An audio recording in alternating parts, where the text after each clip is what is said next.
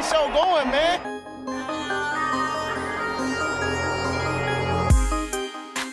Angelo, what an interception! Steps into it, pass is caught! Diggs! Sideline! Touchdown! Unbelievable! Ihr hört Cover 3, der Podcast für Fantasy Football. Moin und herzlich willkommen zu einer neuen Folge Cover 3, der Fantasy Football Podcast. An meiner Seite Rico. Moin. Heute etwas kurz angebunden, weil er noch aufs Feld muss. Und Björn. Moin. Und ich bin sauer, dass wir die Parkbank verlassen haben. Kommen wir heute zum zweiten Teil unserer Analyse des Drafts. Die, die NFC steht an. Vorher natürlich wie immer die News mit Brady und noch ein paar Ankündigungen vorher von Rico. Breaking News.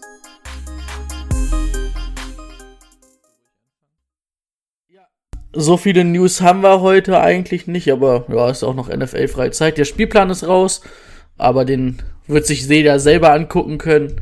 Ich muss sagen, ich habe mir noch gar nicht angeguckt. Ich weiß, dass die Seahawks gegen die Patriots am zweiten Spieltag spielen, weil mir Rico das geschrieben hat. Und das Oh ja, und ich glaube Brady Briefs ist am ersten Spieltag, ne? Saints gegen Bucks. Und Mahomes Watson ist auch am ersten Spieltag. Ich glaube, das stand schon vorher fest, ne? Dass das das Eröffnungsspiel Mhm. sein wird.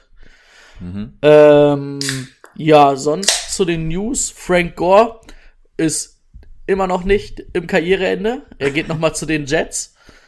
Ja, wird da mit Livian Bell ein bisschen im Backfield rumchillen. Ich denke, es wird jetzt nicht für Livian Bell irgendwie eine Bedrohung sein. Aber ich denke, Frank Gore ist einfach ein solider, solider zweiter Running Back, der da wahrscheinlich auch immer noch seine Yards und seine auch Fantasy-Punkte machen wird.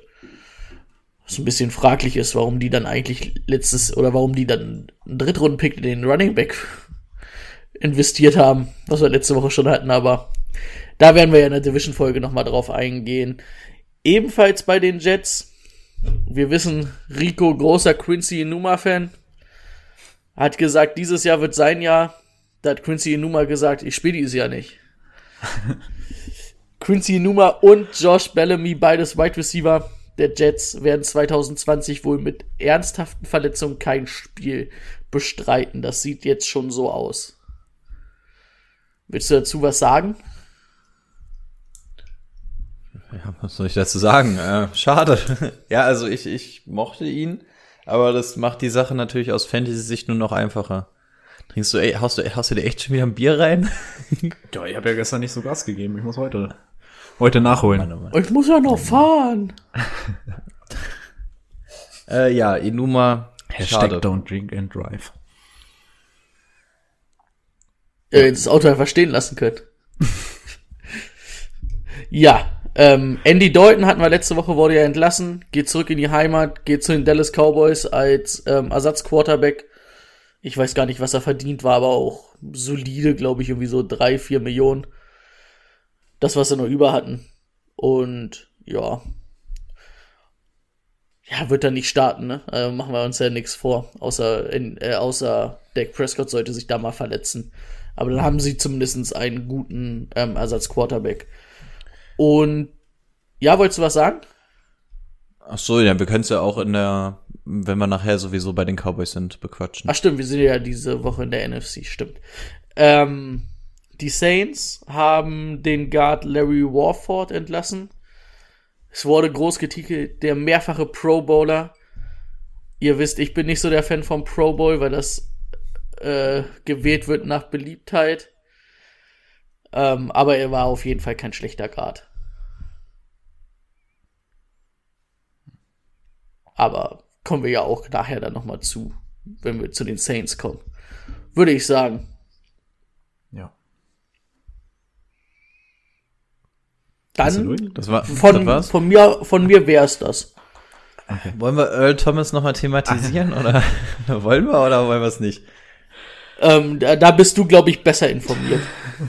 Okay, also so sonderlich viel Relevanz hat hat's ja nicht, aber in der Offseason stürzen wir uns ja auf jedes Thema. Ähm, Earl Thomas, beziehungsweise Earl Thomas Frau, Nina Thomas heißt sie, glaube ich, wurde äh, unter Arrest gesetzt. Wie, wie, wie sagt man das denn auf Deutsch? Wurde in Gewahrsam genommen, ähm, weil sie Earl eine geladene Waffe an den Kopf gehalten hat und ihn bedroht hat. Hintergrund dessen war, dass ähm, sie ihn beim Cheaten erwischt hat, ähm, beim Fremdgehen. Und das Dubiose dabei, dass sein Bruder auch noch mit im Bett war. Also da war eine wilde Dreierparty mit den beiden Bros. Ähm, ja, und die gute Dame hat es herausgefunden, weil sie sich wohl in den Snapchat-Account von ihm gehackt hat oder so. Und dann ging es auf jeden Fall ganz gut umher, wurde aber keiner verletzt und so. Aber ja, da wird auf jeden Fall das Ganze noch irgendwie Nachspiel haben. Für Earl Thomas wird es wahrscheinlich nicht sonderlich interessant aus NFL-Sicht, aber ja, wenn eure Kinder, wenn ihr Kinder habt und es zwei Söhne sind, sorgt dafür, dass sie bitte nicht so eng miteinander verbunden sind, wie Earl und Seth es da in dem Falle sind. Da, das muss doch nicht sein. Ähm, ja, war noch eine ganz unterhaltsame Meldung, wo wir uns alle ein bisschen gefreut hatten. Ähm, ansonsten, ähm, podcastmäßige News. Ihr habt es schon mitbekommen über die verschiedenen Plattformen von uns, dass Fantasy Football jetzt wieder losgeht. Zumindest öffnen die jeweiligen Plattformen, auf denen gespielt wird. Ähm, die League of Champions ist, glaube ich, schon fertig. Nee, St Steffen, Prost. Äh, Steffen fehlt noch. Steffen, wenn du das hörst, sieh mal zu. Und ansonsten sind wir jetzt momentan erstmal mit zwei Hörerligen gestartet. Das ist einmal die Hörerliga Red und Blue. Da haben sich auch schon ganz fleißig Leute angemeldet. Ich glaube, die eine Liga ist, glaube ich, nur noch einen Platz frei oder so, in der anderen noch vier oder so. Das war, glaube ich, so ungefähr der Stand. Ähm, ich hoffe, wir sind da allen Wünschen gerecht geworden. Bisher hat sich zumindest noch keiner beschwert. Wenn noch mal irgendwas ist, sagt er Bescheid. Ab jetzt kann da auch wirklich jeder einfach beitreten, wie er lustig ist. Also wenn ihr noch Freunde habt und sagt, ähm, hier, kommt mit rein, eine Runde spielen, könnt ihr einfach alles weitergeben. Die ähm, Infos zu der League-ID und das Passwort haben wir auch bei Instagram auf unserem Profil unter diesem, wie nennt man das? Aber da kann man irgendwie irgendwelche Stories festhalten. Highlights. Highlights. Highlights. Highlights nennt man das, genau. Da haben wir auf jeden Fall auch alles mit drin. Das heißt, da könnt ihr euch jederzeit das Passwort raussuchen. Und ansonsten werden wir das wahrscheinlich auch noch halbwegs regelmäßig posten. Und dann mal schauen, mit wie vielen Ligen wir an den Start gehen. Wir hoffen ja so ein bisschen, dass es dann drei werden. Drei Ligen a zwölf Spieler. Und nicht zu vergessen natürlich, der jeweils erste steigt dann in die League of Champions auf. Falls wir drei Ligen haben, müssen wir mal gucken, ob wir dann sagen, nur die ersten zwei oder so, weil es sonst vielleicht ein bisschen krass wird. Aber das auf jeden Fall soweit der Plan. Und iTunes habt ihr vielleicht auch mitbekommen. Man kann uns momentan auf iTunes nur so semi-gut irgendwie erreichen. Brady und ich werden da jetzt auch noch nicht so hundertprozentig schlau. Ähm, wenn man uns schon mal abonniert hat, findet man uns scheinbar in der Mediathek, aber als Außenstehender nicht. Hat einfach den Hintergrund, dass ähm, wir bei iTunes nicht aktualisiert wurden. Sprich, da waren wir noch mit dem alten Logo unterwegs und, und, und. Das Ganze wollten wir jetzt aktualisieren. Das hat nicht funktioniert, deswegen mussten wir uns quasi einmal löschen und wieder neu aufspielen lassen.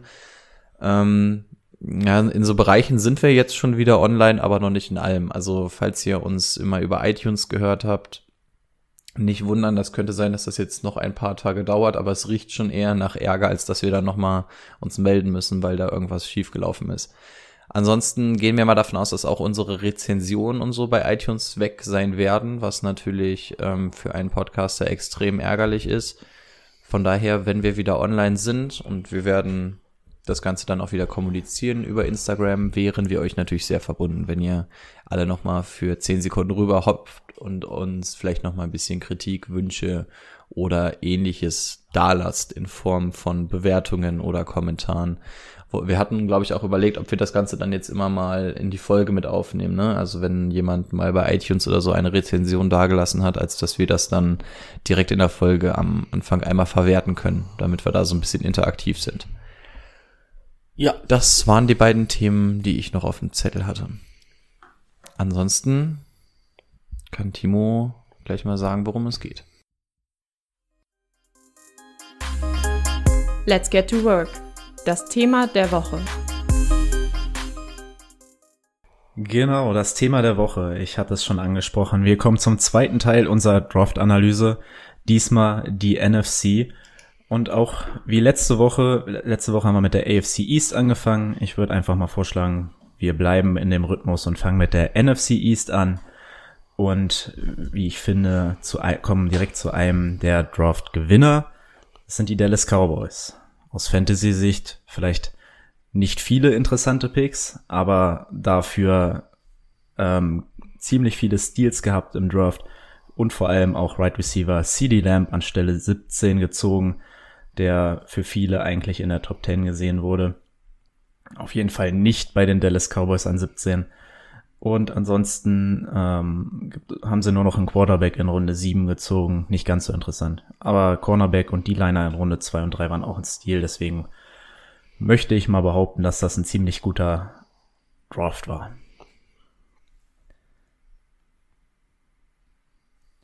Möchte Brady starten oder soll ich? Starte du. Okay. Also dann verwurschteln wir jetzt einmal ganz schnell die Andy Dalton News. Ähm, ist natürlich echt gut. Du hast mit Andy Dalton jemanden, der rein theoretisch in dieser Liga wirklich sofort starten kann und auch ein Franchise Quarterback sein kann, sollte, auch wenn es nicht der Beste ist. Also da richtig gut für die Cowboys, dass sie ihn bekommen haben. Insbesondere muss man sagen, dass sich die Vertragsverhandlungen mit Doug Prescott ja noch sehr hinziehen. Das heißt, auch hier hat man smart reagiert ähm, als Cowboy als Cowboys. Ähm, man kann für den Fall, dass Doug Prescott jetzt wirklich sagt, nein, ich beharre auf den neuen Vertrag, ansonsten mache ich hier ein Holdout, könnte man halt Andy Dalton reinwerfen. Wäre ein absolut guter Move. Also man hat hier auch noch mal ein bisschen Druck auf Doug Prescott ausgeübt.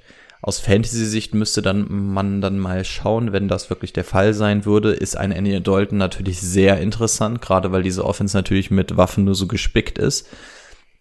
Also da am besten mal vor dem jeweiligen Redraft oder so nochmal die Augen offen halten, ob Doug Prescott denn jetzt unter seinem jetzigen Vertrag spielt oder nicht. Das zu Doug Prescott. Ansonsten würde ich eigentlich nur auf CD Lamb eingehen wollen. Auf äh, Running Back ist die Situation ja sowieso klar. Ähm, CD Lamb, für mich ist er ja eigentlich der beste von den Wide Receivern gewesen, die in dieser Rookie-Klasse da waren. Ich bin natürlich aus Fantasy-Sicht nicht sonderlich zufrieden, dass er bei den Cowboys gelandet ist. Hat folgenden Hintergrund. Wir haben zwar einen guten Quarterback, so oder so, der ihn anwerfen kann, das ist immer wichtig, aber hier sind einfach viel zu viele Waffen um ihn drum herum. Wir haben einmal ein Team, was gerne im Run-Game unterwegs ist, mit Zeke Elliott und auch mit Amari Cooper, Michael Gallup, ähm, ist da schon namhafte Konkurrenz. Ähm, Deswegen ist CD Lambda jetzt natürlich nicht die Wunschanspielstation. Meiner Meinung nach gibt es bessere Rookies, die jetzt reingekommen sind. Ein Justin Jefferson zum Beispiel, ohne vorwegzugreifen, interessiert mich da mehr, weil hier einfach die Targets sich wirklich alle sehr verteilen werden. Ähm, auch ein Blake Jarwin haben wir noch, der auch interessant wurde, jetzt wo Jason Witten endgültig weg ist. Ähm, auch da haben wir noch mal eine Anspielstation. Also CD Lamb, es ist nicht, es ist nicht mein Wunsch-Landing-Spot, aber man kann auf jeden Fall aus Fantasy-Sicht mit ihm arbeiten. Ganz, ganz großer Verlierer, wahrscheinlich sogar der größte Verlierer für mich in der NFC ist Michael Gallup. Michael Gallup hat in der letzten Saison gezeigt, dass er richtig ähm, relevant sein konnte, konnte dann so ein bisschen hinter Amari Cooper rumspringen, hatte einen ganz guten Wert. Ich war richtig sauer, dass ich musste ihn nämlich zwischendurch mal cutten. Brady hat ihn sich geholt und ich habe ihn auch das ganze Jahr über nicht wieder auf der Free Agency Liste bekommen aus gutem Grunde. Ich glaube, das kann dieses Jahr halt anders sein, weil CD Lamb wird ihm einfach komplett den Ruf ablaufen. Also CD Lamb auf jeden Fall sehr interessant für mich, aber der ADP absolut entscheidend, weil er hier halt auch viel weggenommen bekommt. Ich denke auch, dass der Name jetzt schon, der war schon vor dem Draft so bekannt. Dafür geht er zu hoch weg, gerade bei dem Team mit den Right Receivern und dem Running Game. Da kann ich dir nur zustimmen. Das weiß ich nicht. Das würde ich nicht unterschreiben. Dass Meinst das, du nicht, dass, dass der, der so weggeht? hoch weggeht? Ich kann, also weiß ich nicht, also, äh, äh, also was würdet ihr denn als früh betrachten? So jetzt die ersten, Also- in den ersten vier Runden würde ich ihn jetzt nicht sehen. Nee, da sehe ich ihn auch nicht. Und dann aber finde ich so ab der fünften Runde kann man da schon drüber nachdenken. Also es ist jetzt schwer, das so zu sagen, weil wir wirklich ADP-mäßig ja noch nicht gar nicht so die Ahnung haben. Ne? Das wird sich mit nächster Woche, wenn wir dann, dann ho- hoffentlich endlich den Mock-Draft machen, aber diesmal steht dem Ganzen ja, glaube ich, nichts im Wege. Wenn wir den Mock-Draft machen, dann werden wir ja alle ein Gefühl, Gefühl dafür bekommen, ne? wo was weg ist. Aber das Problem ist einfach, ein CD Lamb, ich hätte ihn gerne in meinem Fantasy-Team, aber Ah, Wide Receiver 2 und selbst da muss man sagen, eventuell mit Bauchschmerzen, ne? weil ihm einfach viel weggenommen wird. Und dann muss man halt gucken, wo er gezogen wird. Also ich glaube, dass, dass er überbezahlt sein wird im Draft. Ich kann mir nicht vorstellen, dass der irgendwie bis in Runde 7, 8 fällt ähm, in der Redraft-Liga und ab dann wird's halt hm, also alles davor, da brauchst du dann halt wirklich jemanden, bei dem du weißt, dass der auch einfach ähm, genug Catches bekommt, in der Red Zone was bekommt. Und da hätte ich bei den Cowboys wirklich zu viel Angst, dass dann reingelaufen wird oder du halt immer noch drei andere Anspielstationen hast, auf die der Ball gehen kann. Ich glaube, das ist wirklich so einer, bei dem ich noch mal die Preseason abwarten möchte, um dann zu sehen, wie es tatsächlich läuft bei den Cowboys. Ich glaube nicht, dass der als Top-Talent vier Preseason spielen wird. Ja, bei einer Vorbereitung erfährst du ja ein bisschen was mehr vom Tra Training und Also das einzige, also ich finde, ich, mich stört also der Spot überhaupt nicht, wo er gelandet ist bei den Cowboys. Das finde ich sogar richtig gut. Weil ich hatte ja Angst, dass er irgendwie bei den Raiders landet, wo ihn halt keiner einsetzen kann oder so. Oder bei den Jets, wo er mit Sam Donald zusammen spielen muss. Ähm, das, was mich am meisten eigentlich stört, ist, dass die Ezekiel Elliott haben und so viel laufen wollen.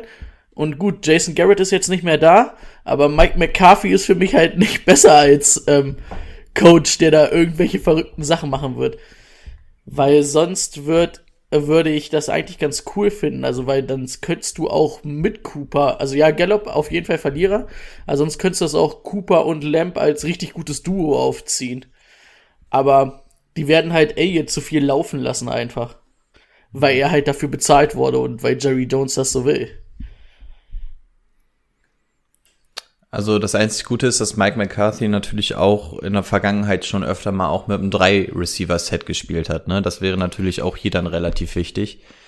Aber ja, auch Blake Jarwin. Ich glaube, dass Blake Jarwin auch in der Red Zone relativ interessant sein wird. Selbst als Jason Witten noch da war, haben sie ihn viel in der Red Zone eingesetzt. Und da würde ich natürlich auch gerne CD Lamb sehen. Also ich, ich finde es aus Football-Sicht geil, dass er bei den Cowboys ist. Aus Fantasy-Sicht freut es mich nicht.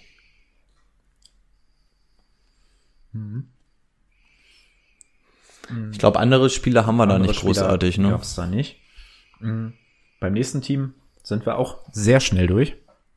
Das sind nämlich die New New York Giants. Und die haben Andrew Thomas als Tackle in der ersten Runde gezogen. Und ansonsten offensiv, ja gut, in Runde 3 noch ein Tackle, aber einfach gar nichts gemacht. Da hat sich nichts geändert. Ja, brauchen wir auch nicht groß drauf Nee, eingehen, ne? Machen wir dann eine Division-Folge. Macht ja keinen Sinn. Ja. Also ganz ku- kurz gesagt, es ist für ähm, Barclay gut, es ist für die Wide Receiver gut, Golden Tate, Darius Slayton und es ist auch für Danny Dimes gut, weil sie halt viel Kapital in die O-Line gesteckt haben, was bisher nicht gut war. Aber es ist jetzt keine Danny große Veränderung. Dimes? Das ist immer noch sein Spitzname. Da hast du letztes Mal schon so gelacht. Ja, weil dafür muss er halt, weiß ich nicht mal, irgendwas zeigen. Ja, ja, das auf jeden Fall. Er kann froh sein, wenn er mit Ähm. richtigen Namen angesprochen wird, so wie er spielt. Okay. Ähm, Oder Boah, man ich- könnte ihn ja. Mr. Fumble nennen. Der hat doch letztes Jahr so viel gefummelt. ah, ich weiß gar nicht, ob er so viel geiler als Drew Lock letztes Jahr war. Also letztes Jahr fand ich, ging. Boah, Obwohl er hatte auch Höhen und Klar, Tiefen. Ne? Drew Luck in seinen letzten Spielen, also du kannst ja beiden nicht vergleichen, weil ja Daniel Jones relativ früh gestartet ist. Ja, in seinen ersten fünf, sechs Spielen war Danny Dimes halt auch die Rakete, ne? Also ich tue mich schwer damit, einen Spieler nur an, an so ein paar Spielen. Aber bei Drew Lock kommen wir ja sowieso nicht auf einen Nenner, zumindest nicht, nachdem wir jetzt noch so ein bisschen mehr gesehen haben. Ähm, also man kann, glaube ich, festhalten, es ist für alle Beteiligten da gut, ne? Es sind gute Picks, die in die O-Line gesetzt wurden, es sind frühe Picks gewesen. Das heißt, es macht das ganze Konzept eigentlich nur besser. Aber ansonsten hat sich ja nichts an der Szenerie verändert. Evan Engram, wer ist für mich noch einer der kleineren Verlierer, weil ich ähm, bei dem echt Angst hätte, dass der, ich glaube, bei dem ist injury-mäßig der Zug langsam abgefahren, was man so hört und ja. Ja, aber das kannst du ja nicht so richtig als Verlierer betiteln. Also es ist ja nicht aus dem Dorf geschehen. Nee, nee, deswegen habe ich ihn, habe ich ihn als Verlierer betitelt. Also ich Ja, hast mag, ich, ich mag ihn auf jeden Fall. Oh, da will ich nochmal zurückspielen. Ich glaube, das Wort Verlierer habe ich nicht gesagt. Ich glaube, ich habe mich drum rumgewunden. Nee, nee, du hast Aber- so gesagt, als kleinen Verlierer würde ich ihn sehen. Na gut, dann aber zumindest nicht auf den Draft bezogen. Der ist für mich generell einer der Verlierer. Gut, das nächste Team, da haben wir ein bisschen mehr zu reden. Nämlich die Philadelphia Eagles hatten das große Ziel, einen Right Receiver zu holen. Haben sie gemacht in der ersten Runde. Und dann ganz überraschend in der zweiten Runde Quarterback Jalen Hurts. In Runde 5 noch Right Receiver John Hightower. Und in der sechsten Runde noch Wide Receiver Chris Watkins. Das war's. Jalen Rager, guter Fit? Ja, hatten wir ja schon gesagt, ne? Hatten wir gesagt. Ja, hatten wir in der ersten Runde schon. Fand ich, fand ich gut. Ja. Und auf jeden Fall notwendig, ne? Ja, definitiv. Aber ich glaube, er könnte tatsächlich Olchon Jeff, äh, De Deshaun Jackson ziemlich wehtun, weil er ein ziemlicher Verschnitt von ihm ist, wenn du die beiden Spieler mal nebeneinander stellst. Und dafür könnte ich mir vorstellen, dass er dann der Erbe von Deshaun Jackson werden kann. Also für mich ist Deshaun Jackson hier einer der Verlierer, weil sie beide sehr ähnlich sind und dann ist natürlich Jalen Rager interessanter. Aber auch Deshaun Jackson hatten wir ja schon das Thema, man kann die Eagles natürlich nicht an dem letzten Jahr messen, was die Wide Receiver Situation angeht, weil da einfach nichts da war. Jalen Hurts aus Fantasy-Sicht wird es wahrscheinlich erstmal nicht so interessant sein, ähm, wenngleich der Move natürlich auch wichtig ist, weil man hat gesehen, dass ein Wentz halt ähm, Issues hat, was die Gesundheit angeht, auch wenn er es letztes Jahr jetzt geschafft hat, durchzuspielen, ähm, ist es, glaube ich, ein absolut notwendiger Schritt gewesen, als dass du zumindest einen anständigen Backup hast, weil es halt immer wieder der Fall sein kann. Ja, denke ich auch. Also vor allen Dingen, also man hat ja so, oder man hört ja ein bisschen aus den Eagles-Umfeld, dass sie so ein bisschen was dann wie mit Tyson Hill vielleicht mal aufziehen wollen, so mit zwei Quarterbacks mal rauskommen und ähm, ja, irgendwie Hurts als verkappten Running Back einsetzen können oder wollen, was er ja kann. Muss man mal sehen, aber es wird halt einfach ja nicht so relevant, ne? Hat man ja bei Tyson Hill auch das Problem, dass der Fantasy-mäßig, dass du den halt für nix gebrauchen kannst. Habt ihr einen Gewinner aus diesem Team? Ich habe nämlich einen, der, von dem im Moment so gar keiner redet, der für mich aber ein, der große Gewinner in diesem Team ist nach dem Draft. Und ich meine nicht Rager. Ich würde halt, ich würde persönlich würde ich Gewinner später machen, aber ich kann dir gern meinen Gewinner aus dem Team nennen. Nur aus dem Team jetzt möchtest. erstmal, ja. Aber das ist auch mein Gewinner, von den ich am Ende habe. Also ich kann spoilern. Ähm, er sieht ein bisschen aus wie Prince Harry. Okay, nee, ich wäre auf dem anderen drauf eingegangen. Für mich ist nämlich aus diesem Team noch ein ganz großer Gewinner Miles Sanders. Ähm, Running Back, letztes Jahr Rookie gewesen. Es kam keinerlei Verstärkung auf Running Back und Jordan Howard ist weg. Also ich glaube, Miles Sanders hat hier nochmal einen richtig guten ähm, Werteanstieg gemacht, denn so wie es hier aussieht, wir haben da noch einen Boston Scott, von dem man zwischendurch mal was gehört hat, aber ansonsten nichts groß dazugekommen, die einzig große Konkurrenz weg. Man hat gesehen, dass er im Laufe des Jahres immer besser wurde. Also für mich ist das so der heimliche Gewinner und gar nicht so der kleine, auch wenn man es im Moment gar nicht so hört. Aber für ja, mich kann man, ist er kann man, kann Gewinner. man unterschreiben. Aber für mich wäre es jetzt, glaube ich, also ich habe, ich habe es jetzt nicht im Kopf gehabt, weil ja für mich halt schon die letzten Wochen dann immer so eigentlich der Starspieler so in Philly war, ne? Der halt auch viel dann über Pässe kam, der ja auch dann Jordan Howard am Ende der Saison war ja, glaube ich, Jordan Howard verletzt und dann war er, hat er ja überhaupt keine Rolle mehr gespielt. Ich glaube, deswegen ist das so ein bisschen, also für mich ein bisschen untergegangen, aber ist richtig. Miles Sanders ist halt nächstes Jahr der klarer Starter und ist ja auch ein solider All-Around-Back, ne? Kann gut fangen, kann gut laufen. Ja. Das ist echt interessant. Also Miles Sanders ohne, weiß ich nicht, könnte ich mir jetzt mal so pauschal sogar in den ersten vier Runden irgendwo vorstellen. Ja, auf jeden Ich glaube Fall. auch, also keiner findet ihn so richtig attraktiv, aber wenn man sich das mal anguckt, du hast hier den ganz klaren Nummer 1 Back von einem Team. Und was, was willst du mehr als einen ganz klaren Nummer 1 Back von einem Team? Und ich glaube, dafür kriegt man ihn richtig günstig. Also das könnte vielleicht einer der Schnapper werden. Ja, das zeigt ja auch der Draft und Vor allem Boston Scott war ja, glaube ich, auch nur drin, weil ähm, Howard Weil dann verletzt so- war und alle genau. an, alles angeschlagen und so weiter. Ja. Obwohl der, Genau. finde ich, auch einen guten Eindruck gemacht hat. Also, der wird, denke ich mal, vielleicht der Nummer 2 Back, so ein bisschen. Receiving Back. Ja. Müsste man sich nochmal angucken, aber also, Aber auf jeden Fall, dass du dir keine Sorgen machen musst um Miles Sanders, das ist klar. Hast du auf jeden Fall eine solide Nummer. außer Boston Scott explodiert noch in der Offseason. Nächster Team, Washington Redskins. Ähm, in der dritten Runde waren sie erst wieder dran, nachdem sie Chase Young gezogen haben. In der dritten Runde Antonio Gibson, Running Back. Und in der vierten Runde nochmal ein Antonio Gandy Golden. Ja, das war's auch schon wieder. Finde ich schwierig. Ja, aber fang du mal an. Ah, Gibson finde ich eigentlich ganz gut. Also ist ja so ein Hybrid aus Wide Receiver Running Back. Wird wahrscheinlich eher durch sein Receiving Game auffallen als durch sein Running Game. Ähm, ja, das ist die, die, die Running Back Situation ist halt bei den Redskins auch so crazy, ne? Also du hast jetzt immer noch Adrian Peterson, wenn ich es noch richtig im Kopf habe. Der hat ja nicht gesagt, dass er aufhört. Er ist noch da. Ja. Und dann hast du äh, Darius Guys, den ich eigentlich ganz gut finde, aber jetzt haben wir schon wieder seinen Namen angesprochen, jetzt wird er wahrscheinlich wieder verletzt sein. Der, also Darius Guys müsste halt eigentlich der Nummer 1 Back da sein, aber der ist halt alle zwei Wochen verletzt. Und Christian Thompson hat letztes Jahr jetzt nicht schlecht gespielt, ist aber auch eher so der Receiving Back.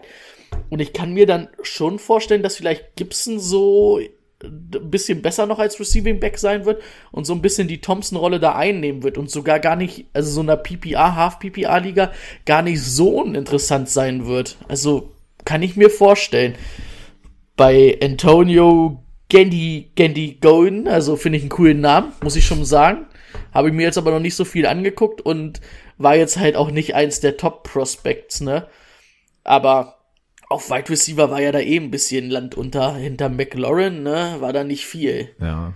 Also da hätten sie, da hätten sie, glaube ich, auch in der dritten Runde hättest du, glaube ich, eher noch mal einen guten Right Receiver ziehen sollen als so ein Right Receiver Running Back Verschnitt. Also ich bin im Endeffekt ähnlich drauf wie Brady, nur noch ein bisschen euphorischer. Adrian Peterson, man hört äh, übrigens aus den ganzen Umfelden immer mehr, dass der wohl dem Cut zum Opfer fallen soll, auch wenn er neu, ähm, neuen Vertrag bekommen hat, geht man wohl davon aus, dass Adrian Peterson in der Offseason den Cut nicht schaffen wird. Ähm, macht die ganze Sache nur noch leichter und dann tritt genau das ein, was Brady schon gesagt hat. Darius Guys ist auf jeden Fall ein richtig talentierter Running Back, aber hat halt Probleme mit der Gesundheit und auf einmal steht dann Antonio Gibson an nächster Position. Und Antonio Gibson ist ein ganz komischer Spieler. Man ist sich nämlich nicht, Brady hat es auch schon angedeutet, man ist sich nicht ganz sicher, ist er denn jetzt Running Back oder ist er Wide Receiver? Er wird tatsächlich auch auf unterschiedlichen Plattformen immer anders gelistet. Das ist echt also geil. der könnte, genau, das heißt, der kann auch gut im Receiving Core dann mal auftreten. Das heißt, wir haben hier auf jeden Fall einen Running Back, der, auch wie Brady schon gesagt hat, in der Half PPA, PPA Liga definitiv interessant sein wird. Und auch schon angedeutet, wir haben auf Right Receiver hinter Terry McLaurin eigentlich so gut wie gar nichts. Ähm, so gut wie gar nichts ist eigentlich fast schon untertrieben. Man hat halt- dahinter einfach wirklich nichts. Kann halt echt sein, dass der irgendwie auf einmal die Nummer zwei selbst als Right Receiver wird oder so, oder die drei, ne? Genau in die Kerbe möchte ich nämlich schlagen. Und auf einmal, klar, du hast jetzt einen Antonio Gandy Golden, zu dem ich auch nicht viel sagen kann, der jetzt wahrscheinlich nicht mal die schlechtesten Chancen hat, da einen guten Starting-Posten zu bekommen, weil, wie schon gesagt, hier ist keine Konkurrenz da. Und dann haben wir halt wirklich noch einen Antonio Gibson, der jetzt sowohl auf Running Back als auch auf Receiver richtig gute Chancen hat. Deswegen ist das für mich so ein, das wäre jetzt so ein Name, den ich ohne Podcast nie im Leben genannt hätte. Ähm, Finde ich aber super interessant, weil er auf beiden Positionen echt eine sehr, sehr gute Chance hat. Ähm, was mich natürlich ein bisschen stört, ist, dass er von Dwayne Haskins angeworfen wird, von dem ich noch nicht so wirklich begeistert bin. Aber wir haben hier einfach echt eine richtig gute Opportunity. Und man sagt immer, Opportunity beats Talent. Und das ist meiner Meinung nach eine der richtig, richtig großen Opportunities. Also das einzige Problem ist ja so ein bisschen, dass er nur 33 Mal gelaufen ist, das ganze letzte Jahr, ne? Aber wenn ich dann sehe, dass er in, von diesen 33 Mal 16 Mal Tackles gebrochen hat und 11 Mal über 10 Yards gelaufen ist, dann reicht mir das eigentlich für Washington schon. Vor allem, wenn jetzt, wenn ähm, Peterson jetzt wirklich weg ist, dann haben sie ja auch keinen mehr, der wirklich rennt. Also, Peyton, Peyton Barber. ich wollte gerade ne? sagen, den habe ich gerade im Depth-Chart en- entdeckt. Also ich habe mir den Depth-Chart nicht so ganz angeguckt, weil ich sagen muss, das machen wir dann, oder hätte ich, würde ich dann halt für die Division-Folge machen. Aber wo ich den gerade entdeckt habe, fand ich das auch schon wieder lustig. Aber Peyton Barber ist halt auch keiner, der mich vom Hocker haut. Und Nee, ich habe aber auch nicht. gesehen, dass über Peyton Barber auch noch Alex Smith im Roster steht. Oh, an der, an der Stelle, ähm, wenn ihr wirklich nicht unbedingt zart beseitet seid und mal ähm, Bock auf einer, na, nach einer richtig krassen Doku seid, ähm, Project 11 ähm, handelt von der Verletzung von Alex Smith. Wir haben, wir haben uns, als wir gezockt haben, zwischendurch drüber unterhalten, haben auch Bilder geschickt und ich glaube, die nächsten drei Minuten waren einfach nur mit Würgegeräuschen von uns allen versehen. Alte, alte Scheiße. Also wer, wer das wirklich machen will und, und sauer ist, dass gerade kein neuer Saw-Teil draußen ist, guckt sich einfach Project 11 an und guckt sich mal an, wie eigentlich das Bein von Alex Smith mittlerweile aussieht. Ganz kranke Geschichte. Oh, ich sag's euch ganz ehrlich, also auf die Division-Folge von den Redskins freue ich mich schon. Aber da werden wir viel zu reden haben bei Wide Receiver, wer da so was werden könnte. Gut, nächste Division ist die NFC South. Carolina Panthers schnell abgehakt, haben nichts im Draft gemacht, was uns tangieren könnte. Die Falcons übrigens auch nicht. Die sind in der gleichen Division. Stimmt, die Falcons auch nicht. Die, Da- die Division ist gut. Dafür aber Tampa Bay so ein bisschen. Zumindest ähm, Christian Wirfs verändert da die O-Line. Running Back Kishorn Wogan, Wogan, dritte Runde. Ähm, Ich hätte Running Back. Woke gesagt, ne? Woke. Vogue. Wogan. Ja, Wogan. Wogan. Fünfte Runde, Wide Receiver Tyler Johnson. Und in der siebten Runde dann noch ein Running Back.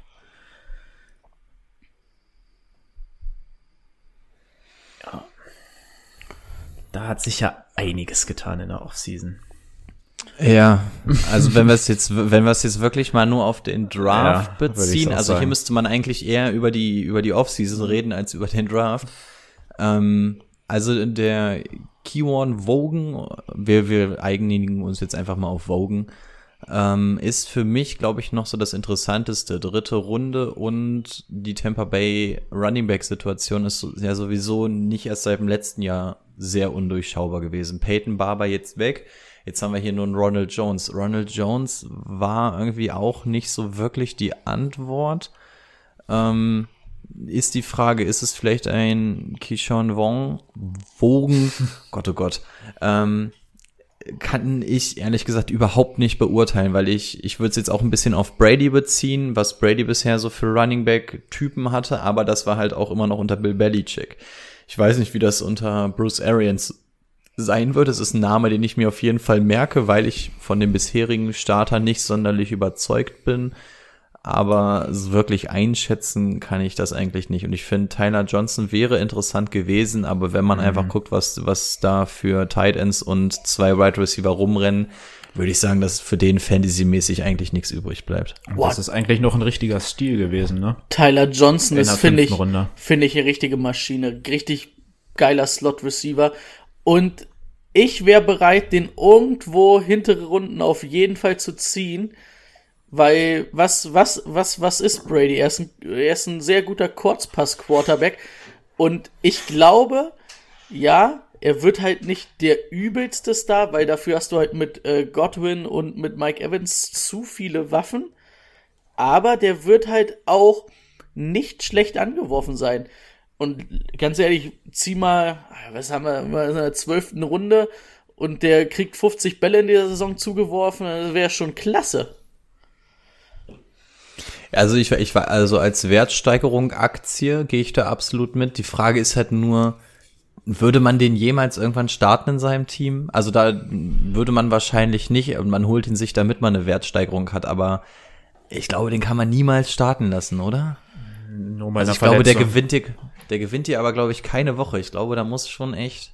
Aber der, der Ansatz ist auf jeden Die Fall Sache, gut von die Brady, Sache ist, ne, sagt, ja, aber was hat- ist, wenn Evans und Godwin ausfallen, also oder einer von beiden, ne? Weil das ist, das sind halt eigentlich nur die einzigen beiden Right Receiver. Okay, das, wir sprechen hier von einem richtig, richtig guten Duo, wahrscheinlich dem besten. Oh, würde ich, ah, ja, ja, puh. Denk schon. Ja. Doch, kann man, glaube ich, sagen. Die Frage ist auch, wird Bruce Arians vielleicht mit zwei Tight Ends rauskommen, ne? Du hast da drei interessante Tight Ends. Du hast äh, O.J. Howard, du hast Rob Gronkowski und du hast Cameron Braid. Also eigentlich bietet es sich ja an, dass du gleich mit zwei Tight Ends rauskommst, die auch im Receiving Game eingesetzt werden können. Ja. Was aber wieder komisch ist, weil wir und Bruce Arians mit Tight Ends haben uns schon öfter drüber unterhalten. irgendwie soll das irgendwie nicht ganz so sein. Wird auf jeden Fall sehr interessant zu sehen. Und ich finde, dass Tampa Bay ganz schwer einzuschätzen ist, weil da einfach so viel neu ist und ich äh, mich echt schwer tue, das alles zu Ich kann mir eigentlich nicht vorstellen, dass O.J. Howard zum am ersten Spieltag noch im Kader der Buccaneers steht. Ich kann es mir bei besten Willen nicht vorstellen. Hätte man jetzt keinen Gronk geholt, hätte ich gesagt, okay, vielleicht, weil er so talentiert einfach ist. Aber letztes Jahr war es schon eher dann Cameron Braid, der eingebunden war. Und wie gesagt, Bruce Arians ist nicht so der Tight End, der Coach, der so viel auf Tight Ends Wert legt. Und jetzt hast du Gronk, hast du halt geholt, weil Gronk Bot, Bock hatte. Und ich denke halt einfach, um Brady auch so ein bisschen zufriedenzustellen, ne? Das ist halt blindes Verständnis, was die beiden haben. Also, das passt halt schon. Deswegen kann Weißt ich mir wer- nicht Wer vor, Bock auf Tight Ends hat? Nicht Arians, aber Brady. ja, es wird aber halt auch, es, das haben sie ja beide gesagt, sie werden sich halt annähern, ne? Ich weiß nicht, ob es dann am Ende auf den Machtkampf hinauslaufen wird. Auch glaube ich nicht. Dafür sind sie beide eigentlich smart genug, ne? Aber die, die Frage ist, wer, wer hat Bock auf dem OJ Howard? Also Bock auf dem OJ Howard haben wahrscheinlich mehrere Teams. Wer aber hat Bock, das zu bezahlen? Eben, genau. Also der hat nicht mehr, ich glaube, der ist ja jetzt in seinem letzten Vertragsjahr sogar. Müsste, glaube ich, irgendwo. Und das war ein First-Round-Pick, wenn Ja. mich nicht alles täuscht. Also für den müsste man auch in die Tasche greifen. Und ich weiß nicht, ob der Markt auf Titan gerade so gut ist, als dass irgendjemand bereit ist, für den zu zahlen, auch wenn es aus Tampa Bay Sicht wahrscheinlich Sinn machen würde, wenn man ihn Wir kommen ja noch zu einem Team, was auf Tight End steht. Vielleicht haben die Bears ja Bock. Äh, die, die haben, die haben da noch einen kleinen Konkurrenzkampf, ja. Ich hatte auch gerade überlegt, ob wir jetzt schon die Überleitung direkt zu den Bears schaffen können, aber erstmal müssen wir noch die Saints leider abhaken, Ja. ne? Das wäre Ja. Aber das Also- ist bei den Saints müssen wir auch nicht sagen. Ach doch, dritte Runde Titan. Ähm, ich, äh, darf ich jetzt noch mal kurz bei den Bucks Ja, noch okay. kurz einschneiden? Also, ich weiß nicht, also so irgendwie so mein Lieblingsszenario wäre eigentlich, dass man irgendwie so einen 1 zu 1 Tausch für die Bucks hinkriegt, ne? Dass die noch mal was in der Defense tun können. So vielleicht irgendwie Outside Cornerback oder so. Also, dass du da irgendwie einen 1 zu 1 Tausch kriegst, dass du dann einen vernünftigen Cornerback kriegst und dafür irgendwie ähm, O.J. Howard abgibst. Ja, 1 zu 1 wird aber, glaube ich, schwer, weil ein Cornerback schon mehr wert ist als ein Tight End. Gerade so ein strugglender Tight End, der ist noch nicht. Also so einen richtig guten Cornerback oder einen sehr soliden, den du sofort reinwerfen kannst, den gibt, glaube ich, ungern Ja. ein Team ab, beziehungsweise hat keiner. Also, dass du dann vielleicht noch irgendwie einen Drittrunden-Pick oder so drauf gibst. Also, man muss halt auch einfach sagen, die Bugs sind jetzt im All-In-Modus. Ähm, ist alles möglich. Also, ich kann es mir schwer vorstellen, aber irgendwie auch zum All-In-Modus würde halt passen. Ja, okay, dann laden wir halt unsere Offense komplett voll. Ist halt für Fantasy irgendwie scheiße, aber für das Team gut. Also für Fantasy, außer für Brady ist es halt gut, ne? Umso mehr Anspielstation, umso besser. Das ist das pure Gegenteil vom letzten Jahr. Stimmt. Ja, damit hätten wir die Division auch schon fast abgehakt, weil, wie gesagt, die Falcons nichts gemacht haben und die Saints nur in der dritten Runde einen Tight End gezogen haben, Adam Troutman. Ja, Ja, Cesar Ruiz in der ersten Runde könnte man jetzt nochmal erwähnen, der halt wahrscheinlich definitiv auf Guard starten wird. Ähm, weil sie ja War, Warford verlassen haben, äh, verlassen haben, entlassen haben. Und Troutman finde ich eigentlich gar nicht so interessant. Also äh, soll ich, soll ich nochmal sagen, was sie, was sie für Troutman bezahlt haben? Sie haben ein die, Drittrunden-Pick. Sie haben 100, den 130., 169., 203. und 244. an die Vikings gegeben. Da hatte jemand Bock auf den Spieler. Das muss schon was heißen, ne? Also es ist halt, also für mich ist das so ein richtig guter All-Around. Also davon abgesehen, dass die Titan-Klasse dies Jahr echt nicht gut war. Das hatten wir ja vorher gesagt, deswegen haben wir uns ja zum Beispiel auch gar keinen Titan angeguckt. Aber so ist schon, wenn dann eher so der, der, der, der All-Around Tight End. Und ich finde, der ist ein guter Route Runner und so short yardisch fand ich den echt nicht schlecht, wo die Sachen, die ich von ihm gesehen habe, so auch die Explosivität und so. Also ist halt eine zusätzliche Waffe für Briefs. Ähm, muss man mal gucken, ne, ob die vielleicht mehr mit zwei Tight End Sets rauskommen, dann auch. Oder halt, wenn Cook verletzt ist, sollte man den Namen auf jeden Fall im Hinterkopf haben. Also gerade auch das, was Timo schon gesagt hat, dass du da so viel in die Waagschale geworfen hast, um ihn zu bekommen, würde mich als Fantasy-Owner richtig glücklich stimmen, weil das heißt, dieses Team hat auf jeden Fall was mit ihm vor. Jetzt guckst du aber mal rum, Emmanuel Sanders ist als neue sehr, sehr gute Anspielstation dazugekommen. Wir haben keine richtigen Abgänge und wir haben auf Tight End dann sogar noch einen Jared Cook. Josh Hill klammern wir jetzt mal aus, auch wenn man von dem auch ganz zwischendurch mal was gesehen hat. Ähm, äh, warum hinter einem Jared Cook? Also da muss wirklich ein Zweier Tight End Set für mich bei rauskommen, als dass es Fantasy Value hätte. Ansonsten, klar ist das wahrscheinlich ein ganz guter Fit, gibt Anspielstationen, aber immer noch Fantasy Football und aus Fantasy Football Sicht ist ein Jared Cook meiner Meinung nach gesetzt. Also ich bin mal gespannt, wie sie ihn versuchen einzusetzen. Und da, damit Fantasy Output dabei rauskommt, müsste Jared Cook eigentlich weg sein oder sie müssten dauerhaft mit zwei Titans rauskommen. Und das kann ich mir eigentlich nicht unbedingt vorstellen. Gerade weil er auch noch so ein guter Blocker äh, sein soll, ne? Ja, auch sein, dass sie ihn da viel einsetzen und weniger im Passspiel mit Jared Cook. Und dann können wir ihn für Fantasy Football natürlich streichen, wenn er als Blocker unterwegs ist. Also es ist schwer, wenn, wenn, wenn sie wirklich so, so viel für ihn bezahlen, dann werden sie ja irgendwas vorhaben. Aber ein Jared Cook ist auch letztes Jahr erst dazu gekommen und er hat ja funktioniert. Man kann Also, halt auch keine, man kann nicht erwarten, dass die noch mal 150 Mal den, oder die haben ja mehr als 150 Mal den Ball auf Michael Thomas geworfen. als Michael Thomas dieses Jahr wieder um die 150 Mal den Ball fängt. Aber dafür hast du ja schon Emmanuel Sanders noch mal bekommen, der gerade auf Wide Receiver noch mal so ein bisschen entlastet. Also ich frage mich, wo die Targets sein sollen für den neuen Titan. Ich finde ihn gut, aber, Aber wir hatten halt letzt, fehlt es mir. wir hatten halt letztes Jahr fand ich auch überhaupt keine Nummer zwei bei den Saints, also überhaupt nicht auf Receiver. Das war Michael Thomas und ein bisschen Jared Cook, der aber viel auch von den Touchdowns gelebt hat, aber eigentlich war es nur Michael Thomas.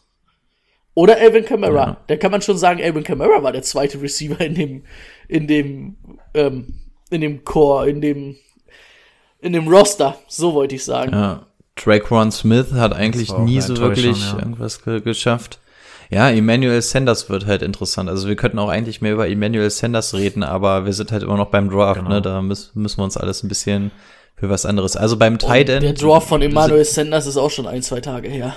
Der, der, der ist schon ein bisschen her, ja. Also sind wir uns einig, dass wir, dass wir noch nicht so hundertprozentig wissen, was wir denn jetzt mit dem guten Tight End machen werden. Können wir uns darauf einigen? Richtig, aber ich würde den Namen, wie gesagt, würde ich mir mal hinter die Ohren schreiben. Ja, das ist so. Das auf ist jeden ein guter Fall, ja. Abschluss.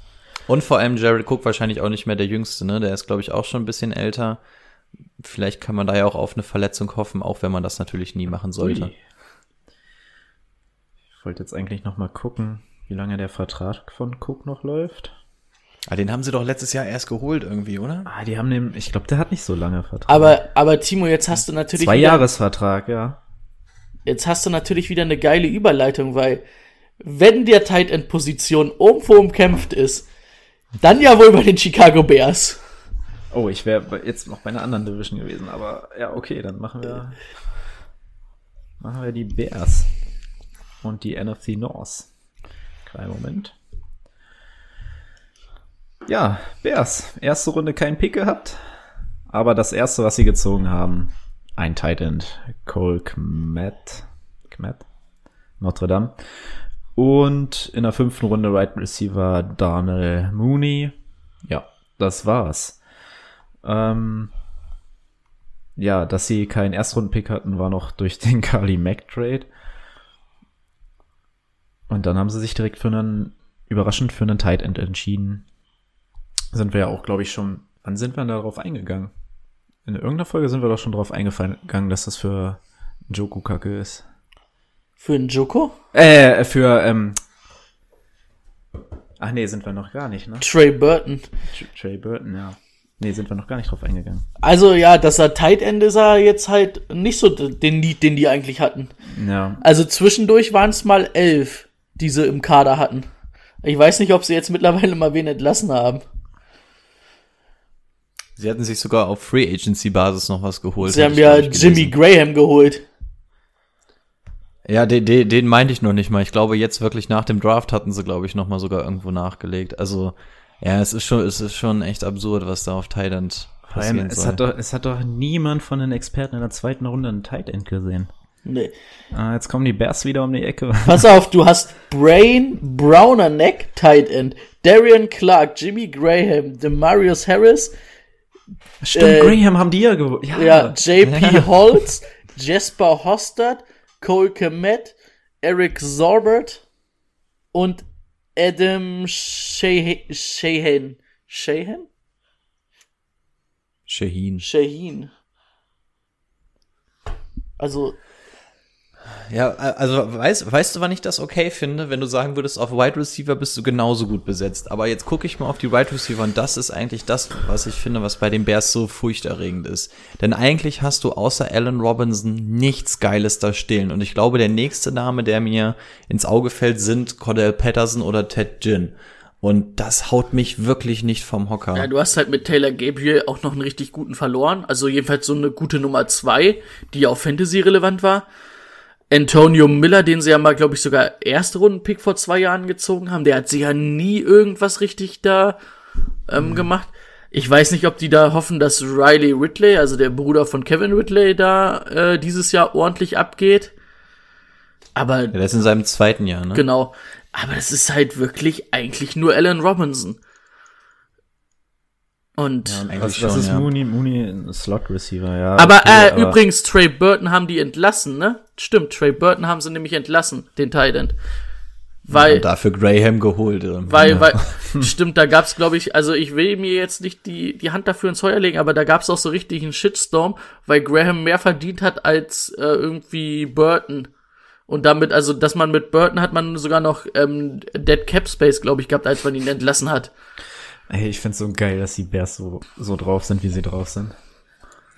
Also ich, ich entdecke da wirklich kei, keine Linie drin. Also, also tatsächlich, Darnell Mooney interessiert mich sogar halbwegs, weil einfach diese Wide Receiver für mich alle so Käse sind. Also Allen Robinson ist für mich die ganz klare Nummer eins da und wahrscheinlich sogar einer der Gewinner des Drafts, weil sich da irgendwie nichts tut. Ähm, aber ey, ich hatte letztes Jahr Allen Robinson, das kannst du vergessen, das ist nix. Also aus Fantasy-Sicht bringt, dir, bringt dich das auch nicht großartig weiter. Der hat halt zwar mal ganz gute Spiele, aber Und der war letztes Jahr on. da mit Abstand der Beste, ne? Ja. Also ich finde eigentlich so, den kannst du vielleicht auf die Nummer zwei auf eine Flexposition echt stellen. Aber das Problem ist halt auch, dass du halt Trubisky oder Foles hast, den den jetzt anwerfen, ne? Und da finde ich Foles sogar noch besser als Trubisky. Da ist natürlich nochmal die Frage, wer von beiden wird denn jetzt auch der Starter, ne? Das werden wir noch sehen. Also ich gehe davon aus, dass es Foles sein muss. Ansonsten ist ein Foles zu teuer und du hast jetzt mit Mitch Trubisky, ich weiß gar nicht, ob wir es auch schon letzte Woche erwähnt hatten, ich glaube schon, ähm, haben sie die Fifth Years Option nicht gezogen. Also meiner Meinung nach musst du ja jetzt auf Foles setzen dort. Und da komme ich noch mal gern zu meinem Lieblingsthema, wenn wir über Mitch Trubisky reden. Und das passt ja auch ganz gut zu einer Draft-Analyse. Wisst ihr immer noch, dass er vor Watson und Mahomes gezogen wurde? Was ist in Chicago los? Oh, da waren sie auch richtig wütend, ne? Apropos, wir müssen übrigens aufpassen, was wir über die Bears sagen. Ansonsten kriegen wir, glaube ich, Ärger mit Alex. Ach hey, Also Alex kann sich bitte gerne mal melden. Vielleicht kann der uns ein bisschen weiterhelfen, was mit den Chicago Bears da los ist. Vor allem jetzt auf, auf Tight End, jetzt mal im Ernst. Also ein Jimmy Graham ist blockingmäßig, glaube ich, der schlechteste Tight End der Liga. Ähm, also den musst du im Receiving Game eigentlich einsetzen. Ansonsten hat er keine Relevanz. Der ist so arschteuer. Und dann holst du dir in der zweiten Runde noch einen Cole Kmeet und Demetrius Harris hast du da auch noch. Die anderen klammer ich jetzt mal aus. Also ich weiß wirklich nicht so ganz, was, was sie da vorhaben. Für mich glaube ich tatsächlich noch der Gewinner in diesem Team, Allen Robinson und David Montgomery. Nicht, weil irgendeine Situation eingetreten ist, die die beiden besser macht, sondern weil Situationen eingetreten sind, die ihre Position jeweils festigen. Genau. Das nächste Team sind die Vikings und die Und- hatten Darf ich noch ganz so. kurz was sagen? Und das ist natürlich richtig geil, weil die haben jetzt so viele Tight Ends. Wenn die halt einfach nur mit Tight Ends rauskommen, dann können die halt auch gut blocken. Da hat Montgomery viel Platz zum Laufen. Ja, außer, außer Graham blockt. Das ist eine 6. Jetzt müssen wir Ja. natürlich mal wissen, ob Cole Kmiert da irgendwie, ob das ein Blocking oder Receiving Titan ist. Das würde mich natürlich noch mal ein bisschen interessieren. Ist schon- wenn er natürlich jetzt auch ein Blocker ist. Ist er, er ist eher eigentlich ein Receiver. Okay, ja, aber dann, wie gesagt, Jimmy Graham ist ja auch ein purer Receiver. Also, äh, dann Also machen wir erklärt uns- sich das mir noch weniger. Also entweder du behältst halt Trey Burton, der jetzt halt auch nicht der über Tight End ist, aber in Ordnung und vielleicht vor allen Dingen auch noch jünger und auch so ein bisschen mehr blocken kann als Graham. Oder du sagst halt einfach, yo, wir nehmen halt Clement und dann haben wir halt einen Draft-Pick dafür investiert, aber dann müssen wir Jimmy Graham auch kein Geld zahlen. Hey, du hast, du hast zwei Zweitrunden-Picks als Chicago Bears. Äh, Nehme ich mir einen von diesen Zweitrunden-Picks und hau da, hol da einen dritten, vierten, Fünftrunden-Pick raus. Also zwei. Nur damit wir nicht durcheinander kommen, Trey Burton ist bei den Coles, ne? Nur weil er eben genannt wurde. Ja, weil den haben sie entlassen. Ja. Okay. Darum ging's. Dann, dann tradest du dir hier einen von diesen Zweitrunden-Picks weg und zielst einen Klo Klo äh, Cole Kmet in der vierten Runde. Ja. Also in der dritten ich- hättest du den auf jeden Fall noch bekommen. Ja. Also, Ich bin aber auch kein Fan von Matt Nagy. Ich weiß, dass Brady und ich letztes Jahr immer ausgerastet sind, weil wir im David Montgomery hatte immer ein geiles Spiel, ein Scheißspiel, ein geiles Spiel, ein Scheißspiel. Und das immer, weil man immer, dann hast du gerade gesehen, wie du David Montgomery füttern musst, damit er produktiv wird. Und Brady und ich haben uns immer unterhalten, ja, siehst du, David Montgomery, ich hab's dir immer gesagt, hm, hm, hm, hm. Und das nächste Spiel macht Na Matt Nagy, gibt ihm wieder nur zehn Touches oder so. Also ich werd aus dem Kerl wirklich nicht schlau. Aber ich wollte jetzt auch gar nicht so dieses Bears-Gebäsche hier anfangen, aber irgendwie bietet es sich heute an. Ah, Ich bin auch ein bisschen enttäuscht. Ey. Mit Nagy habe ich, also wo der nach Chicago kam, hatte ich richtig Bock darauf, weil der ja auch aus dem Andy Reid ähm, Tree da kommt, Coaching Tree. Dachte ich, geile Offense, bestimmt ein bisschen innovativ. Im ersten Jahr fand ich sogar gar nicht schlecht, aber letztes Jahr vollkommene Enttäuschung. Und irgendwie fehlt mir die Linie, was er denn jetzt überhaupt vorhat, aber gut. Also aus Fantasy-Sicht, wen würdet ihr aus Fantasy-Sicht nehmen? Ich glaube, außer David Montgomery, Allen Robinson und eventuell Nick Foles, wenn ich zu meinem Draft weiß, dass er interessant ist und ich sage, ich hole mir meinen Quarterback in den letzten Runden. Ansonsten ist für mich da, glaube ich, keiner wirklich interessant. Daniel Mooney vielleicht als Sleeper, aber sonst.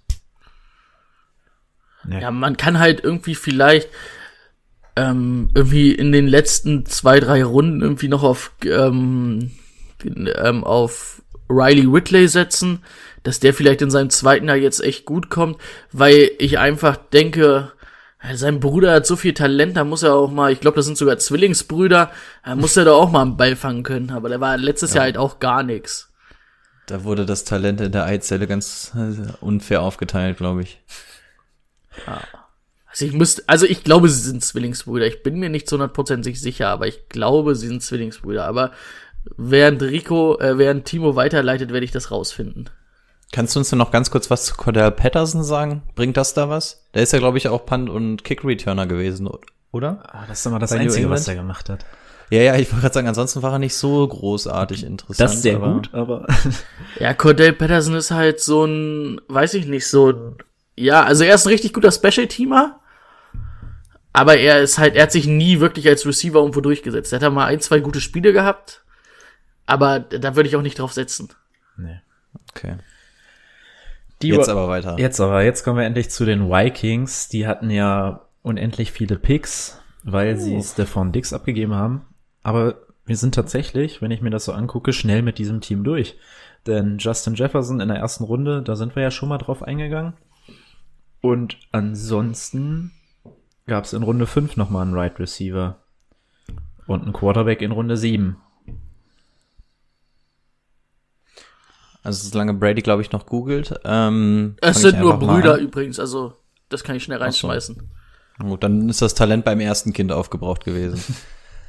ähm, für mich Justin Jefferson, glaube ich, aus Fantasy-Sicht der interessanteste Rookie-Right Receiver, weil ich finde, hier hast du einfach, ähm, also CD Lamb ist besser, brauchen wir meiner Meinung nach nicht drüber reden, Aber Justin Jefferson hat für mich den Fit, der mich für Fantasy Football interessiert.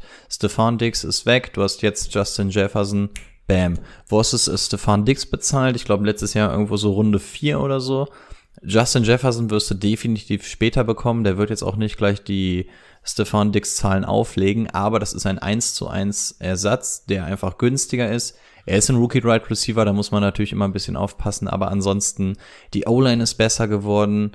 Also für mich ist Justin Jefferson einer der ganz großen Gewinner hier. Hm. Und die O-Line, die O-Line ähm, macht natürlich Kirk Cousins und Delvin Cook dann auch nur noch besser, ne? Ähm, als zweiten Wide Receiver? Oder reicht das Justin noch nicht Jefferson, ganz? Jeffer, Justin, ähm, jetzt in dem Team oder bei mir im Team? Äh, in der Fantasy League dann. In der Fantasy League in meinem Team. Ich persönlich nehme ja keine Rookie Right Receiver, vor allem nicht auf meine Key Positions, was für mich Right Receiver 1 und 2 ist. Für die Flex auf jeden Fall. Und ich weiß, dass das ein bisschen arrogant klingt quasi, wenn man Justin Jefferson auf der Flex hat, aber auf die 2, auf die Nummer 2 würde ich ihn mir nicht packen, weil dafür, wir haben noch kein Tape von ihm gesehen, er ist nicht das Jahrhunderttalent. Und nein, für Wide Receiver 2 will ich da jemanden, bei dem ich weiß, dass ich es dass ich's jedes, jederzeit bekomme. bin ich so ganz so euphorisch bei Justin Jefferson wie Rico. Weil ich finde, also das hatten wir ja gesagt, dass er nie im College so richtig irgendwie mit Press Coverage gespielt hat. Das wird er in der NFL deutlich mehr sehen. Da muss man erstmal gucken, wie er damit klarkommt. Und also für mich war ja immer der Punkt, dass er eigentlich ein reiner Slot Receiver ist. Und ich habe irgendwie die Angst, dass das bei den Vikings, dass er da zu viel Outside aufgestellt wird, dass man da wirklich einfach denkt, jo, den können wir eins zu eins so als Stefan Dixon Nummer nehmen, ne? Und ihn zu selten, weil letztes Jahr, da war ja auch nicht viel aus dem Slot. Wenn da irgendwie was Kurzes kam, war es über die Tight Ends oder halt wirklich sogar über Fullback oder halt ähm, Delvin Cook. Und ich weiß halt nicht, also irgendwie gefällt mir das nicht so ganz. Also ich würde mir das gern erstmal angucken. Ich kann, also von seinem Talent her finde ich es in Ordnung. Also würde ich ihn auch zutrauen, irgendwie so, ja, Nummer zwei Receiver Fantasy-mäßig zu werden. Aber da muss er halt optimal eingesetzt werden. Und ich habe Angst, dass das nicht passiert. Weil für mich Kirk Cousins jetzt auch nicht so der Quarterback ist, der da viel mit, ähm, viel über den Slot kommt, viel über die Midrange, so wo er eigentlich gefährlich wäre. Das ist so ein bisschen mein Kopfschmerz, den ich bei Justin Jefferson hab. Den hätte, also den hätte ich lieber bei den Eagles gesehen mit Carsten Wentz und keine Ahnung dafür Jalen Rager bei den Vikings. Ich glaube, das hätte besser gepasst.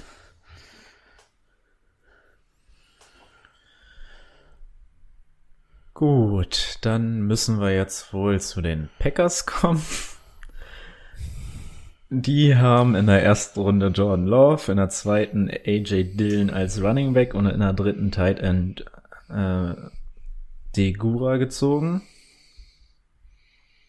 Dass er so lustlos ist, wenn er seinen First-Round-Pick verkündet. Ich sehe auch nicht, warum er so lustlos ist, wenn er seinen Zweit- und Drittrunden-Pick verkündet. Gut, Gewinner bei den Packers sind wohl. äh, Gut, Brady wird mir jetzt gleich wieder widersprechen, weil es keinen vernünftigen zweiten Right Receiver gibt, aber zumindest nichts verloren hat Devonta Adams und wohl auch nichts verloren hat Aaron Jones, wobei mir das für die Packers Sorgen macht, dass sie nächstes Jahr Aaron Jones nicht bezahlen wollen, wenn sie jetzt auf einmal einen Running Back in der zweiten Runde ziehen. Ja, also an Wert verloren hat Devonta Adams auf jeden Fall nicht. Aber ich glaube, das wäre halt auch so ein Punkt gewesen, wo er an Wert hätte gewinnen können, mit ein bisschen Entlastung halt. Das, deswegen, das, ja. Aber, ja, keine Ahnung. Haben wir Ähm. eigentlich schon. AJ Dillon ist halt irgendwie auch nur ein Running Back, der laufen kann, der nichts Receiving-mäßig mitbringt. Und irgendwie der Degura ist ja auch mehr ein Fullback als ein Tight End, so wie ich es gelesen habe. Offensive Unterstützung sieht anders aus. Also ich habe einen Gewinner in dem Team und das ist für mich Alan Lazar. Ähm, das ist für mich der Gewinner nach diesem Draft. Dadurch, dass du es einfach verpasst hast, in einem der historisch besten Right Receiver und tiefsten Right Receiver Drafts zuzuschlagen, muss man halt mit dem arbeiten, was man hat. Ich glaube, ein Devin Funches ist meiner Meinung nach, brauchen wir da nicht groß drüber reden. EQ kommt zurück, was auch nicht sonderlich interessant ist.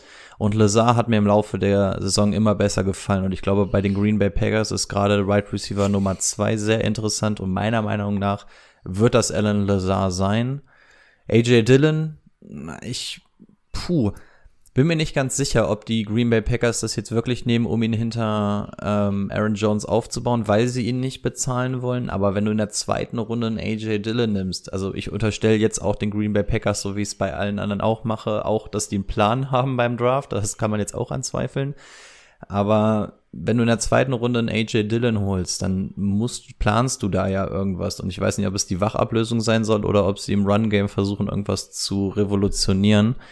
Also AJ Dillon, ich gehe mal davon aus, dass keiner sich großartig auf ihn draufstürzen kann und in einer späten Runde wäre ich bereit, ihn zu nehmen, denn auch Aaron Jones hat gezeigt, dass er auch mal ausfallen kann und ich glaube, dann hättest du mit AJ Dillon natürlich eine sehr, sehr interessante Nummer, weil auch die Green Bay Packers in letzter Zeit gerade unter LeFleur sehr, sehr gerne laufen. Also für mich Alan Lazar und ähm, AJ Dillon also Alan Lazar, ein guter Pick für mich. Ich äh, auf Wide Receiver 2 würde ich ihn mir nicht unbedingt stellen wollen. Ähm, ja, und AJ Dillon würde ich mir halt für die Bank antun, weil ich da ganz gerne beobachten würde. Und Devonta Adams ist für mich gleich geblieben. Während aber Aaron Rodgers für mich bei Fantasy, ähm, aus dem Fantasy-Team aus der Top 10 sowieso und ich glaube sogar aus der Top 15 mittlerweile fast rausfliegt. Ja. Ich glaube, das ist, ja, das ist mittlerweile vorbei. Also wenn du mal dir die Fantasy Stats anguckst, vor fünf Jahren hat er alles rasiert und es ging immer, immer weiter bergab. Und wenn du es jetzt auch hier wieder verpasst hast, ihm was mit an die Hand zu geben, Matt LeFleur ist meiner Meinung nach keiner, der das Spiel von Aaron Rodgers weiterträgt und er wird auch älter und meiner Meinung nach geht der Pfeil da runter und aus Fantasy-Sicht, so gern ich auch den Namen Aaron Rodgers in meinem Team hätte, ist das für mich mittlerweile nichts mehr. Vor allem Aaron Rodgers wird ja trotzdem als Quarterback immer noch relativ äh, hoch gepickt. Ja. Aus Fantasy-Sicht äh, weiß ich nicht warum. Also für mich ist er immer noch relevant, auch, also ich glaube auch, dass er immer noch zu früh weggehen wird, das Jahr. Aber bei AJ Dillon, das sehe ich, also ich verstehe, dass Matt LeFleur gerne läuft. Das, das weiß man ja, ähm, auch von den Titans her. Aber AJ Dillon war, wenn ich jetzt hier Pro Football Focus sehe, der war nicht mal in den Top 250 Spielern gelistet. Vor allen Dingen, dann geh doch bitte in der zweiten Runde von mir aus hoch und hol dir Jonathan Taylor. Dann holst du dir halt den besten äh, Runner ja. der, der Klasse und sagst, okay, wenn nicht, dann bezahle ich halt ähm, Aaron Jones nicht. Dann ist das halt so. So, und dann was hinzukommt, dann hast du, sind wir jetzt ja nicht so tief drauf eingegangen, aber Aaron Rodgers hat ja bis 2023 noch Vertrag. Und der ist fucking teuer. Den wird sich kaum einer holen. In den nächsten zwei Jahre kommen sie auf jeden Fall überhaupt nicht aus dem Vertrag raus, außer für 200 Millionen toten ja. Cap Space. Also es sind keine 200 Millionen, ja, damit ich da jetzt nicht drauf festgenagelt werde, aber es sind verdammt viel. Ja. Aber warum solltest du auch aus dem Vertrag eigentlich raus wollen. Also ich meine, ja. du hast einen Aaron Rodgers, sei froh, dass du den hast und melk den jetzt, bis er bis es vorbei ist. Also boah, also wenn wir uns über Matt Nagy, da müssen muss man sich leider bei den Packers auch gefallen lassen. Ich weiß halt nicht, also vielleicht schießen wir jetzt auch übers Ziel hinaus, also vielleicht hätten wir es in der Division Folge machen sollen, aber was ist denn Jordan Love? Der war ja auch so ein bisschen so, dass der mal rausgerollt ist und da die Pässe werfen konnte, ne, was wir uns so angeguckt haben. Mhm. Und das ist ja das, was ähm, Matt LeFleur eigentlich in seiner Offense so machen will. So ein bisschen so Shanahan-mäßig, ne? Run mit Rollout-Konzepten, bisschen Outside-Zone-Game und keine Ahnung. Man hat ja letztes Jahr schon mal gehört, so dass Aaron Rodgers nicht immer einverstanden war, so mit den Playcalls manchmal. Und ja auch denen vielleicht manchmal nicht vertraut hat da hat er vielleicht gesagt, ey, keine Ahnung, ich weiß jetzt nicht, ob Aaron Rodgers mir nächstes Jahr sagt, irgendwann sagt hier, nö, ich mach das jetzt nicht mehr und dann habe ich zumindest einen Quarterback dahinter, der das umsetzen kann. Weiß man nicht. Ist, ist weit hergeholt, aber. Hm. Also das Einzige, was, was ich noch halbwegs als Argument akzeptiere, ist, dass wenn diese drei Jahre abgelaufen sind, dass er dann sogar älter ist als damals ähm, Brad Favre. Brad Favre und dass, sie, dass Rogers ja auch als Erstrunden-Pick an 21. Stelle oder so gekommen ist und drei Jahre hinter ihm gelehrt, gelernt hat, aber gerade jetzt aber zu dem Jordan Zeitpunkt. Love, Ja, Jordan Love. ja. Ein Aaron Rodgers war damals zumindest was anderes, ne, Ja. als ein Jordan Love jetzt ist. Und ich weiß nicht, ob man nicht einen Jordan Love auch in den nächsten zwei, drei Jahren, wenn man dann irgendwann aus dem A-Rod-Vertrag rauskommt, ob man ihn dann. Jetzt, äh, jetzt reden wir schon wieder über Jordan Love. Wollten Ja. wir eigentlich gar Ja. nicht machen, oder? Ja, eigentlich haben wir es schon abgehakt. Kommen wir zum letzten Team dieser Division, die Detroit Lions. Haben sich in zweiter Runde für den wahrscheinlich besten Running Back dieser Klasse entschieden, die Andre Swift.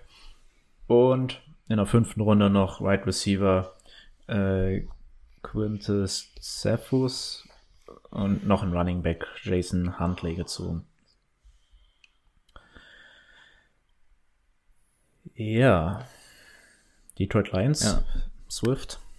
Ganz gut. An oder? dieser, Ste an dieser Stelle bitte diese, diese Truppe von Beerdigungsjungs einspielen, die zu diesem Techno-Song diesen Sarg tragen, auf dem dann Carrion Johnson draufsteht. Ähm, also, ja, das ist glaub, meiner Meinung nach die große Beerdigung für Carrion Johnson. Ähm, der Junge hat es nicht geschafft in den letzten, wie lange ist er denn jetzt da? Ich glaube zwei, Zwei Jahre. Jahre. Und in den zwei Jahren hat er es nicht geschafft, fit zu bleiben. Und ich glaube, auch bei den Lions hat man es jetzt mittlerweile eingesehen. Ich finde es richtig schade. Ich finde Carrion Johnson so einen talentierten Running Back, einen, ich glaube, vom Talent her ist er einer der größten in, in der NFL, aber er kriegt es mit der Gesundheit nicht vereinbar und offensichtlich haben die Lions es auch mittlerweile eingesehen und jetzt mit DeAndre Swift da vorgesorgt. Ähm, als Carrion Johnson letztes Jahr weg war, hatten, hatte man immer das große Rätselraten, Ty Johnson, Bo Scarborough, wer macht's denn da jetzt? Man hat gesehen, keiner von denen war irgendwie die Antwort. Von daher macht es für mich schon Sinn, dass sie da irgendwie Running Back mäßig nachgelegt haben.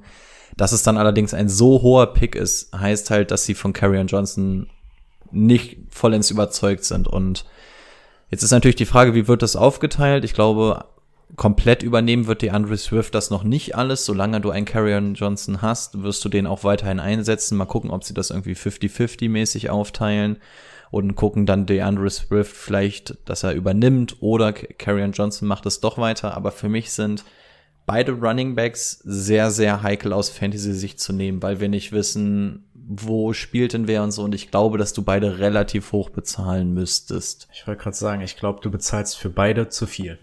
Ja, genau. Dafür, dass du nicht weißt, dass du, ob du einen von beiden wirklich spielen kannst, wirst du für beide zu viel bezahlen. Deswegen würde ich versuchen, die Finger davon zu lassen, außer du sitzt halt irgendwann beim Draft da in irgendeiner Runde und sagst, okay, jetzt gehe ich das Risiko ein, weil die Runde es wert ist. Aber Und dann glaube ich eher die Andre Swift, weil Karrion Johnson dann sich höchstwahrscheinlich wieder verletzen wird wie Darius Guys. Ja, er hatte halt seine Chance, ne? Und also talentiert will ich ihm nicht absprechen, aber bringt ja nichts, ne? Denke ist aber auch ein ganz klarer All-In-Move ein, oder nicht All-In-Move, aber du hast mit Matthew Stafford jetzt deinen Quarterback, mit dem du gewinnen kannst. Und ich glaube auch, dass Matthew Stafford einer der doch schon mit besten oder guteren, guteren hört sich scheiße an, ne? Gutererin. besseren Quarterbacks ist. Ähm, vor allen Dingen mit den Waffen. Also jetzt so pauschal würde ich sagen, Top 10 Quarterback würde ich ihm zutrauen. Also rein vom Talent und von den Waffen, die er hat. Und es ist ja sowieso auch der, Bes oder die Besitzerin ist es, glaube ich, bei den Lions, ne? Die hat ja gesagt, dieses Jahr müssen wir auch gewinnen. Sonst sind alle weg. Und da macht das Und halt ich- Sinn. Und ah, ich mag, ich, ich- mag die Andre Swift halt. Finde ich cool, den Typen. Ja. Ich finde dieses Right Receiver Core eigentlich ganz geil, obwohl einem davon nix vom Hocker haut. Aber da ist so viel, also Kenny Golladay ist da wahrscheinlich die Nummer eins. Ich finde, der hat letztes Jahr, also wenn ich mir auch nochmal die Stats von ihm angucke, richtig, richtig gut gespielt. So ein bisschen auch Ja, ja. unterm Der Radar. gut. Und dann hast du mit Marvin Jones einen Speedster und mit Amendola einen Slot Receiver.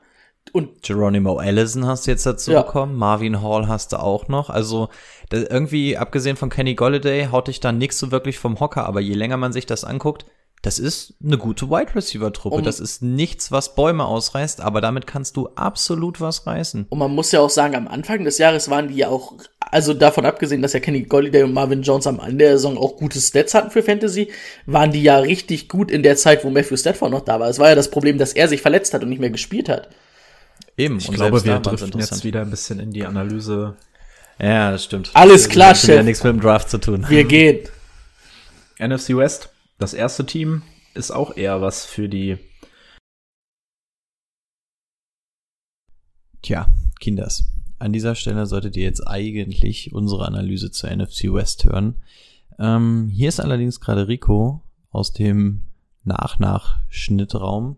Sonntag kurz vor 10 und uns beziehungsweise einem Hörer ist aufgefallen, dass wir ab eine Stunde zehn ziemlich Probleme hatten, was die Tonspur angeht. Und zwar wurden unsere Stimmen auf einmal übereinander gelegt und das führte zu einem heillosen Durcheinander, weswegen wir gesagt haben, das einzig Sinnvolle ist, wenn wir diesen Teil der NFC West dann einfach rausschneiden und euch nachpräsentieren. Das ist natürlich jetzt extrem ärgerlich, weil oh, da wäre noch so viel Spannendes passiert und Gags und alles. Das hätten wir uns alles aufgehoben für die NFC West. Schade, schade. Leider nicht. Wird euch natürlich nachgereicht. Deswegen müssen wir jetzt leider ganz unromantisch an dieser Stelle schon aufhören. Ähm, tut uns leid.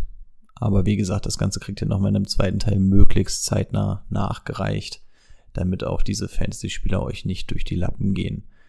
Ähm, ja, dann lassen wir das Outro gleich langsam einfädeln.